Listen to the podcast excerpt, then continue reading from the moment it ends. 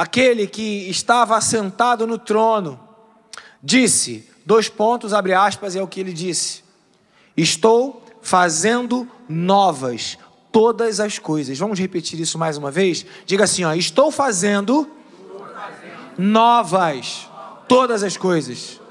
Agora direto, um, dois, três e já. Estou fazendo novas todas as coisas. Aquele que estava sentado no trono disse: Estou fazendo novas todas as coisas. E acrescentou: Escreva, escreva isso, pois estas palavras são verdadeiras e dignas de confiança.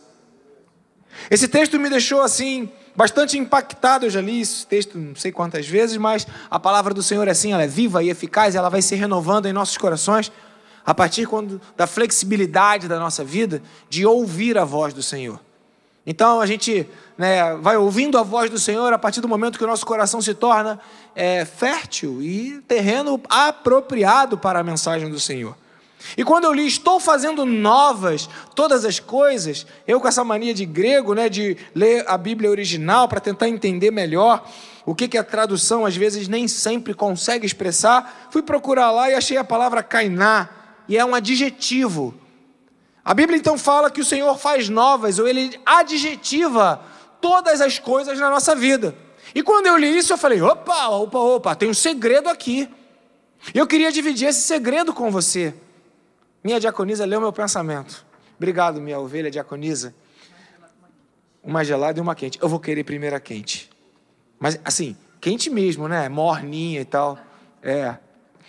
Eis que faço ou estou fazendo novas todas as coisas. E quando eu li essa expressão, estou fazendo novas, o novo, né, que se refere aqui a esse texto, é um adjetivo, né? Adjetivo. Então, se isso é um adjetivo lá na original, quando João teve essa revelação, ele adjetivou as coisas novas, então eu tenho duas interpretações possíveis. Duas. Primeiro, novo é aquilo que nunca foi usado, é fresco, igual um alimento, né? E nunca foi utilizado. E essa seria a tradução literal da palavra kainá, novo. Então, estou fazendo novas todas as coisas. Ou seja, eu estou fazendo uma coisa que nunca foi usada. É zero quilômetros. Né? Uma coisa que é, surgiu, uma coisa nova, que é, é desconhecida anteriormente. Se, então, se o novo foi essa coisa nova, que eu não conhecia, isso me leva para a primeira interpretação, porque o novo só vai se tornar funcional, ou só vai aparecer quando ele surge. O que, que acontece com aquilo que estava antes do novo? Se torna hã? velho. Então, quando o novo surge, e eu, a gente interpreta o novo como uma coisa boa, né? Né? Uma, um bebê novinho é uma coisa boa. Né? Um, um, uma camisa nova é uma coisa boa. Né? Uma igreja nova é uma coisa boa, amém, queridos? E a gente interpreta o novo como uma coisa boa. E mas o novo, ele ao mesmo tempo que ele é bom, ele aponta um, bota o dedinho na ferida lá, porque quando o novo surge, o velho fica sendo uh, relevante. Uh, não sei você, mas quando a gente tem uma roupa nova, um tênis novo, uma calça nova que você gosta, eu sou muito apegado às minhas coisas, né? E quando eu gosto de uma coisa, queridos, eu uso aquela coisa, segunda, terça, quarta, quinta, sexta, sábado, domingo, segunda, terça. Você é assim, não? Eu tenho dois, três pares de calçado, mas eu gosto daquele. Então eu uso aquele. E acontece um fenômeno impressionante, porque o novo era novo, mas depois de usá-lo durante uma, duas, três semanas, quatro semanas, sobretudo calçado, ele fica o quê? Velho. Se o novo foi isso, aquilo que nunca foi usado, o tempo todo eu vou precisar de uma coisa nova para substituir a coisa velha. Por quê? Porque o tempo todo a coisa velha vai se tornar velha. Porque o novo é novo só porque surgiu. Imediatamente após o novo se tornar usual, funcional, já era. O novo agora perdeu a sua característica, fica velho. Tá bom? Essa interpretação cabe? Cabe. Por quê? Porque as misericórdias do Senhor são a causa de não sermos consumidos. Elas se renovam a cada manhã. Então a Bíblia diz que todo dia de manhã cedo você recebe uma porção nova para a tua vida. Eu quero essa porção nova na minha vida. Você quer? Eu quero, é o novo de Deus. Mas ao mesmo tempo, esse, esse novo que não foi utilizado, que aponta o que é velho, e que me, me define como alguém que é, entende o novo como bom e que entende o velho como não tão bom assim, ele pode ser perigoso porque há coisas velhas que não devem ser mudadas. A Bíblia então orienta: não remova os marcos antigos. Então a Bíblia fala: valorize, valorize o que já foi. Então, ao mesmo tempo que o novo ele é bom, a Bíblia fala que o velho é bom também. Por isso que a gente tem o Antigo Testamento, que é bom. E muitos crentes acham que não precisa ler o Antigo Testamento, porque é, é antigo, é velho. E tem o Novo Testamento, que é bom também. Então há coisas velhas que são boas e que não devem ser alteradas. Por quê? Porque é o desejo de Deus que a gente continue com elas. E aí vem a segunda interpretação do novo. E a segunda interpretação é que ele faz novas todas as coisas. Todas as coisas se tornam novas. Necessariamente aquela coisa não muda, mas ela se torna nova. E é aí que é o mistério desse texto. São as mesmas coisas, mas com o frescor e a característica de que nunca foi utilizado. A coisa é velha, mas ela se torna nova. Amém? Então é a mesma coisa, mas ela se torna nova. Não é uma substituição, não é uma troca. Não precisa ir o velho embora. Simplesmente aquilo que é continua e se torna novo de novo. São essas duas possibilidades nesse texto e ambas apontam o novo de Deus nas nossas vidas. Isso é bom, porque e eu posso olhar para algumas coisas que estão sacramentadas, definidas, estabelecidas na minha vida e dizer: eu não preciso de um marido novo, de uma mulher nova, nova. O Senhor faz esse marido e essa mulher nova de novo. Eu não preciso o tempo todo me mudar para uma casa nova ou para um endereço novo, porque o Senhor faz aquela casa ficar com o frescor da beleza do que é novo. Eu não preciso ser alguém que vai andando atrás da novidade como se fosse é, o, o, a razão da existência. Por quê? Porque a novidade ela é acrescentada naquele que faz novas todas as coisas na minha vida. E aí vem essa interpretação, então ela me dá uma nova interpretação de que o novo de Deus necessariamente não significa denunciar o que é velho, mas significa sim uma renovação de todas as coisas. Então aquele que está em Cristo vive em novidade de vida, mas é a mesma vida, mas é uma vida nova. É a mesma pessoa, mas são coisas que vão se renovando nas nossas vidas. Então, esse, isso que é fresco, isso que é uma oportunidade, que eu ainda não encontrei, que é algo novo, que é essa palavra kainós, que é um adjetivo que o Senhor está fazendo novas. Todas as coisas necessariamente não significa substituição, mas significa obrigatoriamente renovação. Aleluia! Então a gente precisa entender que o nosso Deus é um Deus que renova ou torna novo de novo. Até um jogo de palavras que nos ajuda a entender melhor. Porque se o novo entra e ele denuncia o velho, aquilo que é velho perde a graça. Eu perco o interesse. Pela manhã o Márcio falava: quem ainda tem um telefone com teclas e botões é, é, é, é para digitar? Agora a gente tem uma tela que é touchscreen. Tá certo isso? Não sei se esse é o nome, mas tem uma tela que é sensível ao toque. Fica mais fácil. Por quê? Porque quando a gente interpreta que só o novo que é melhor, a gente vai começar uma corrida na nossa vida desesperada.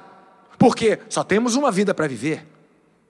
E o tempo passa, o tempo voa. É a poupança Bamerindos? Faliu. Então eu tenho que correr atrás. Eu não posso perder tempo. Então eu fico atrasado, eu fico com pressa, eu quero o novo, eu quero o melhor, eu quero o mais espetacular, eu quero as coisas que eu ainda não tenho, eu quero conhecer o que eu ainda não conheço, eu quero ir para os lugares que eu ainda não fui, eu quero viver experiências que eu ainda não vivi, eu quero o novo de Deus, e aí a minha vida passa a ser frenética. Eu não estou dizendo das frenéticas, que é da época de algumas pessoas aqui, né? Era um conjunto musical. Alguém lembra desse conjunto musical? Hã? Hein, minha irmã? Hum? A nossa vida fica frenética atrás das coisas novas. E a gente se acostuma tanto a querer o novo, que se a gente não tem o novo, a gente magoa. Magoa. Se sente inferiorizado. Por que, que o outro tem o um novo e eu não tenho o novo? Irmãos, eu estou assim, orgulhoso de mim mesmo, de ter o meu telefone é, 2017 em bom estado, comigo funcionando. Estou orgulhoso de ter um carro ano 2004 e quem sabe quem eu sou sabe que eu gosto de carro. Estou orgulhoso de entender que as coisas que eu tenho, elas não precisam necessariamente ser novas o tempo todo para que elas me deem aquilo que eu espero delas. Estou feliz de ter, não tem como deixar de falar, uma irmã mais velha, não preciso outra, ela me satisfaz, ela se renova a cada dia. Ela é nova. Eu não preciso mudar de casa. Eu não preciso mudar de casa. Tem gente que dentro de casa, quando olha as coisas velhas, começa a fazer obra, aí muda uma parede de lugar. O anseio pelo novo. Compra um móvel novinho, casou agora, aquele móvel, daqui a dois anos fala, tá velho, porque lançou um móvel novo, troca o móvel todo, vamos botar o um móvel novo de novo. Então é a procura pelo novo que nos reflete nas nossas escolhas. Olha, vamos viajar. Não, para esse lugar eu já fui. Eu quero ir para um lugar novo. Não, essa comida eu já comi. Aí você experimenta uma nova, aí se dá mal, porque o gosto não é o que você queria. Mas você procura, procura o novo. Não há mal em procurar o novo. O perigo é quando você interpreta que o novo ele é melhor que o velho e então você precisa substituir as coisas velhas, abandonar as coisas velhas, como se o velho já não tivesse nenhum tipo mais de valor ou de peso na tua história, na tua vida. Triste aqueles que esquecem de onde vieram. Triste aqueles que não conseguem olhar para trás e entender o Senhor me trouxe até aqui. Por isso que um primeiro, um primeiro mandamento como promessa é honrar de onde eu vim. É valorizar a minha história. É dar valor aos que me geraram. É honrar pai e mãe, que é o primeiro mandamento como promessa. Então, enquanto cristãos, enquanto servos de Deus ou enquanto pessoas desafiadas pela palavra de Deus, nós precisamos olhar para o novo não como uma coisa que simplesmente denuncia o velho porque é, torna obsoleto aquilo que é anterior ou torna desnecessário o que já foi. Precisamos olhar o novo como aquilo que se renova. E aí entra Zacarias capítulo 6, deixa eu ler com você, livro do profeta Zacarias, capítulo 6, versículo 12 que aponta um dos títulos ou um dos nomes de Jesus Cristo, onde está escrito Zacarias, capítulo 6, versículo 12. Diga-lhe que assim diz o Senhor dos exércitos. Dois pontos. Aqui está o homem cujo nome é renovo.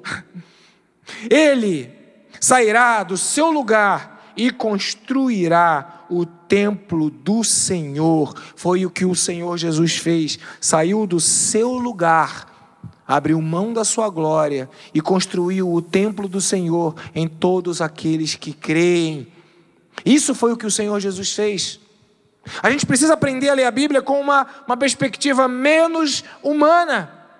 Romanos fala: Rogo-vos, pois, irmãos, pelas misericórdias de Deus, 12, 1 que apresenteis os vossos corpos como sacrifício vivo, santo e agradável, que é o vosso culto racional. Mas não vos transformeis, não nos amoldeis a este século, a esse mundo. Não tome a forma desse mundo, mas transformai-vos pela renovação do vosso entendimento. Então eu não vou tomar a forma do mundo, mas eu vou tomar a forma de alguma coisa. Eu vou renovar o meu entendimento. Eu tenho que tomar a forma de alguma coisa. Então, o Senhor leva Jeremias lá naquele é, local da casa do oleiro, e o profeta Jeremias é, é desafiado a ver que quando o vaso não estava direitinho, o Senhor dava uma forma que ele queria dar. Há uma forma que Deus quer que eu e você tenhamos em nossas vidas. Há uma forma, um formato, há um jeitão, há um estilo de vida, há alguma coisa que o Senhor preparou para mim e para você. Há uma forma de Deus preparada para as nossas vidas. Você pode escolher viver segundo a forma de Deus ou viver segundo a sua própria forma. Hum. Então veja, quando o Senhor Jesus ele toma a forma, ele abriu mão da sua glória, ele se humilhou, se esvaziou e assumiu a forma de quê? De quê? Assumiu a forma de um ser humano. Então a Bíblia diz que eu não devo tomar a forma do mundo. A Bíblia diz que eu devo ser igual a Jesus. Que, que Jesus fez? Ele tomou a forma do homem. Então eu preciso entender que para ser igual a Jesus, a forma que o Senhor quer na minha vida, ou o que Deus quer em mim é ser essa pessoa que se renova em amor, pelo renovo, para ser capaz de compreender ao outro e tomar a forma dele. Quando eu me coloco numa posição, numa postura de tomar a forma do outro, eu me torno flexível. Eu me torno compreensível. Eu não sou aquele que julga, eu não sou aquele que acusa, eu não sou aquele que se distancia. Eu estou tomando a forma do outro. Eu consigo formatar a minha vida naquilo que é a outra pessoa. E o que Jesus fez não foi exatamente isso. A si mesmo se humilhou, se esvaziou, tomou a forma de homem, foi servo de todos, assumindo essa figura, foi fiel até a morte morte de cruz. Não é o que nós celebramos na ceia que vamos fazer hoje. Então, esse renovo é aquele que é capaz de tornar novo de novo nas nossas vidas aquilo que ficou envelhecido pelo pecado. Pecado não é aquilo que a igreja diz que é errado, pecado é aquilo que desagrada o coração de Deus. Pecado não é o que a igreja considera é, nocivo, porque tem pecados que a igreja aceita. A igreja aceita uma fofoquinha, a igreja aceita uma mentirinha. Não deveria. Mas a igreja tem dificuldade de aceitar é, é, um homicídiozinho. A igreja tem dificuldade de aceitar um adultériozinho, mas tudo desafia o coração de Deus, tudo ofende o coração de Deus, tudo aquilo que não é amor nos distancia do coração de Deus. Então, o pecado não é o que a igreja diz ou o que os homens dizem, mas aquilo que Deus diz. E eu só vou saber o que é pecado e me arrepender dos meus pecados se eu estiver na perspectiva do renovo de Deus em minhas vidas. Senão, as coisas velhas continuam, elas não ficam para trás. E eu continuo vivendo o velho dia após dia, o velho a cada dia, e aí o novo ou o renovo que torna novo de novo não chega na minha vida nem no meu coração. Feche os seus olhos, deixa eu orar com você. E nessa oração eu quero pedir, Senhor, traga o novo de novo. Renova, Senhor. Que haja um renovo de Deus. Ore pela sua própria vida e peça para o Senhor renovar a sua vida na presença do Pai. Peça para o Senhor que você não tome a forma do mundo que desagrada ao Pai, mas que você possa renovar a sua mente, sendo capaz de amar, de ser misericordioso, de viver o novo de Deus e não viver do mesmo jeito como as coisas velhas são, dentro de uma perspectiva narcisista egoísta, dentro de uma perspectiva é, humanista, mas não que você abra essas é, é, é essa condição para o Senhor: Senhor, faça minha vida de novo. Eu sou um vaso nas tuas mãos. Toma a minha vida e coloca na forma que o Senhor quer, me ajudando, ó Deus, a ser renovado. Não me deixa ficar com coisas velhas não me deixa, Senhor, continuar dentro daquilo que é velho, mas renova a minha vida. Senhor, eu quero orar pelos teus filhos e filhas que estão aqui nessa noite e quero pedir, Pai, renova o coração, a mente, o entendimento de cada um dos teus filhos que se expõe a tua palavra, ó Deus, nessa noite e que essa mensagem, essa palavra entre no coração e faça aquilo que homem nenhum pode fazer, porque só o Senhor é o renovo e só o Senhor pode tornar novas todas as coisas. Nós oramos em nome de Jesus Cristo. Amém. Quando Nicodemos ouviu isso, ele entrou em crise. Como é que eu vou viver o novo? E talvez seja essa a tua crise. João capítulo 3, vamos ler do verso 1 ao verso 7. Evangelho de João capítulo 3, verso 1 até o verso 7. João era mestre em Israel. Ele era professor. Ele dava aula. João, é João não, desculpa, é Nicodemos. É, Nicodemos era, era mestre em Israel. Nicodemos era professor. Nicodemos sabia daquilo que, que estava sendo dito, ele era inteligente, ele tinha estudo, mas ele tinha dificuldade de compreender algumas coisas espirituais, porque ele não estava é, sendo formatado pelo renovo do Senhor. Ele queria entender as coisas espirituais da mesma forma que ele, como ele entendia todas as outras coisas. A gente tenta ser igual ao João. A gente tenta compreender, a gente entra em crise. E é dessas crises que o Espírito Santo nos revela os maiores segredos dos céus que estão preparados pelo Senhor no local secreto. Porque o teu Pai que está em secreto, ele te vê e ele se encontra contigo lá no secreto. Então João, ele entra numa crise dessa. Então a Bíblia diz aqui, a partir do verso 1, havia um fariseu chamado Nicodemos, uma autoridade entre os judeus. Ele veio a Jesus à noite e disse: "Mestre, sabemos que ensinas da parte de Deus", e Jesus ensinava, "pois ninguém pode realizar os sinais miraculosos que estás fazendo, se Deus não estiver com ele". Em resposta, Jesus declarou: "Digo-lhe a verdade, ninguém pode ver o reino de Deus se não nascer, repete comigo, de novo. Se não nascer de novo. Perguntou Nicodemos, versículo 4, eu vou ler até o 7. Ué, como alguém pode nascer sendo velho? A incapacidade de entender as coisas espirituais ou a dificuldade de tentar chegar às coisas espirituais através da nossa própria capacidade humana. Essa é a dificuldade que eu e você temos o espírito de Nicodemos que está sobre as nossas cabeças. Como pode? Como pode alguém nascer de novo, sendo velho? É claro que não pode entrar pela segunda vez no ventre de sua mãe e renascer. Respondeu Jesus: Digo-lhe a verdade, ninguém pode entrar no reino de Deus se não nascer da água e do espírito. O que nasce da carne é carne, mas o que nasce do espírito é espírito. Não se surpreenda. Não se surpreenda pelo fato de eu ter dito: é necessário que vocês nasçam de novo. Versículo 3 fala: Jesus diz: ninguém pode ver o reino de Deus se não nascer de novo. No versículo seguinte, o versículo 5, Jesus fala: ninguém pode entrar no reino de Deus se não nascer da água e do Espírito. Nascimento da água aponta para a santidade, para tirar as impurezas. Daí o símbolo do batismo: ser lavado do pecado, ser lavado da maldade, ser lavado da sujeira. Nascer da água é você continuamente limpar-se de todas as impurezas que afastam a nossa comunhão com o Senhor. Nascer da água. Quem não nasce da água não vê, não entra no reino de Deus. E ainda não pode entrar no reino de Deus quem não nasce do Espírito. Quem nasce do Espírito recebe o selo do Espírito, recebe o sopro do Espírito, recebe a semente do Espírito de Deus. E aí começa uma batalha entre a nossa carne e o Espírito de Deus para ver quem vai prevalecer. Começa aquela batalha espiritual que Paulo diz: Miserável homem que sou, quem me livrará do corpo dessa morte? E Nicodemos, quando ouviu sobre esses assuntos da necessidade de ficar limpo ou ser santo, a necessidade de nascer do Espírito e vencer os seus limites carnais, Nicodemos ele entra em crise. Aí Jesus sabe isso e fala: Não se surpreenda do que eu estou te dizendo. E essa surpresa, essa maravilha, esse espanto, essa fascinação é característica de alguém que tenta chegar nas coisas espirituais através daquilo que é natural.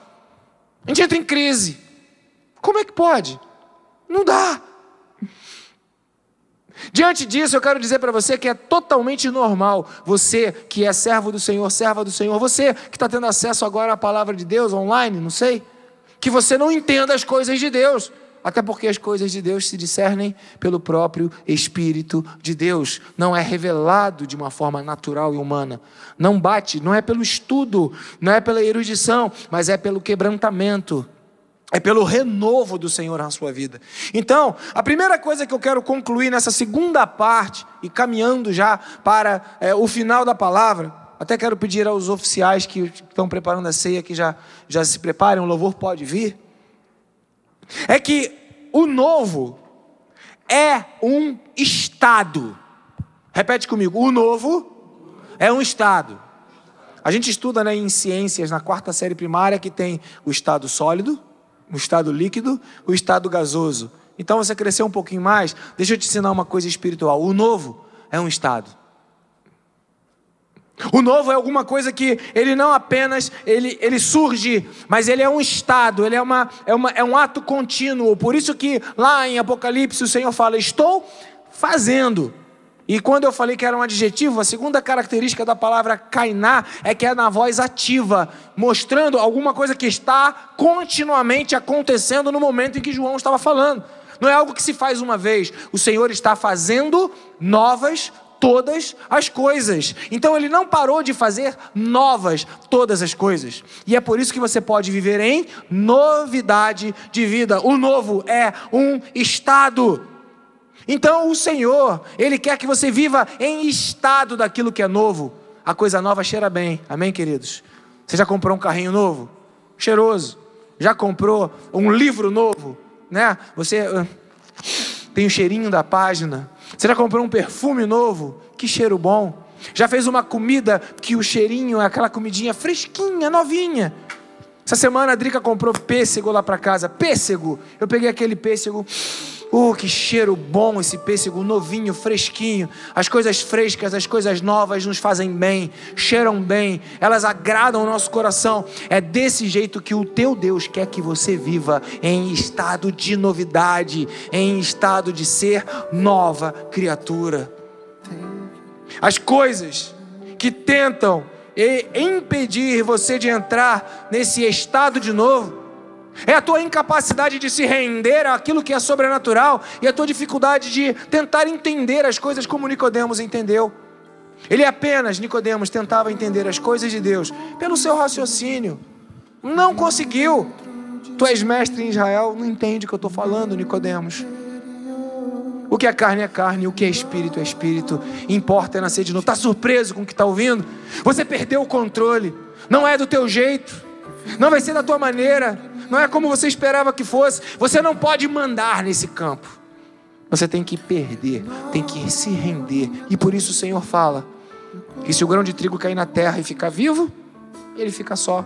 Mas se ele morre, aí ele nasce, se torna uma grande hortaliça, ele, ele frutifica. Então veja, o que é novo para o Senhor é um estado espiritual que nós vamos alcançar e vamos poder experimentar o que é novo, independente se é a mesma coisa velha que nós estamos desfrutando o tempo todo.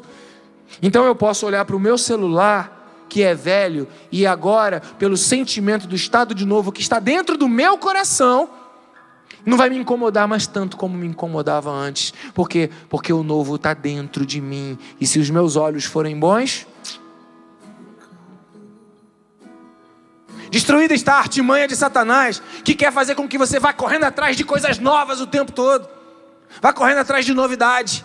Vá correndo atrás daquilo que foi lançado, da moda, daquilo que você ainda não tem, tornando a tua vida uma vida insatisfeita, infeliz, porque você precisa do novo, você quer o novo. Ah, essa descoberta, esse local inexistente que é o novo. Pela manhã o Márcio falava que Salomão tentou de todas as formas alcançar o que é novo pelas suas forças. Ele encontrou desgosto na vida dele. E ele registrou isso na palavra, no livro de Eclesiastes, para dizer para a gente: não adianta tentar chegar lá do teu jeito. É só o Senhor quem renova todas as coisas. Quando o novo chega, ele vai refletir na nossa vida uma mudança na minha percepção. E eu vou olhar para as mesmas coisas. Tem gente que se olha no espelho e se acha velho. Eu me olho no espelho e me acho um garotão. É o Senhor que renova a minha força. A Bíblia fala, chega a dizer isso em Isaías, né? Os, os jovens caem exaustos, mas os que esperam no Senhor renovam as suas forças, sobem com asas como águias. Esse estado de novidade, ele não é fruto do teu exercício, do teu físico, mas é fruto do entendimento renovado que tomou a forma de Deus e agora te leva a uma nova dimensão de vida, onde você vai viver o novo o tempo todo. Diante disso, eu quero desafiar você: rejeita a estratégia do inimigo de querer te manter na coisa velha. Rejeita a estratégia do inimigo de dizer para você que novo é o que você não tem, é o diferente, é aquilo que você ainda não alcançou, é o que você não conquistou, é aquilo que você ainda não experimentou. E aceite a palavra do Senhor, que diz que é Ele quem está fazendo novas todas as coisas na sua vida. É Ele quem te coloca no estado de novidade de vida.